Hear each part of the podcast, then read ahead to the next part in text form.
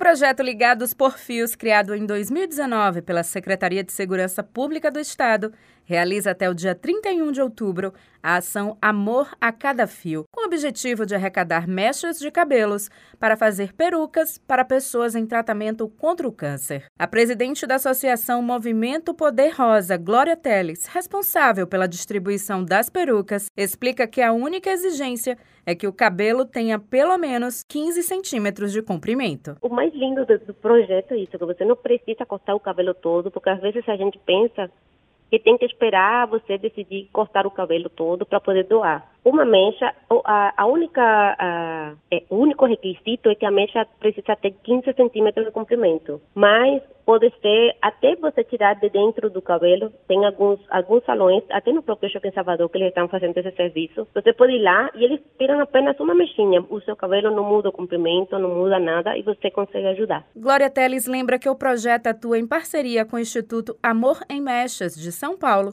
distribuindo perucas para mulheres de todo o país. As mechas doadas recuperam não só a autoestima, mas também a esperança. Porque é, se você vê, principalmente o câncer de mama, ele acaba com dois dos principais símbolos da feminilidade na sociedade, né, que são os seios e o cabelo.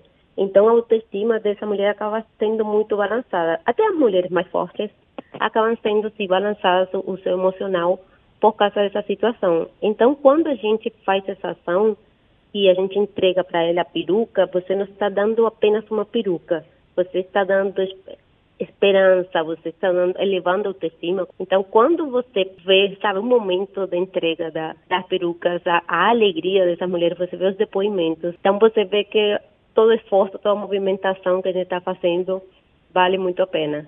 Ação Amor a Cada Fio segue até o dia 31 de outubro na Central de Atendimento ao Cliente do Salvador Shopping. Já para quem mora no interior do estado e deseja doar, basta ir às bases comunitárias, delegacias ou corpo de bombeiro da cidade.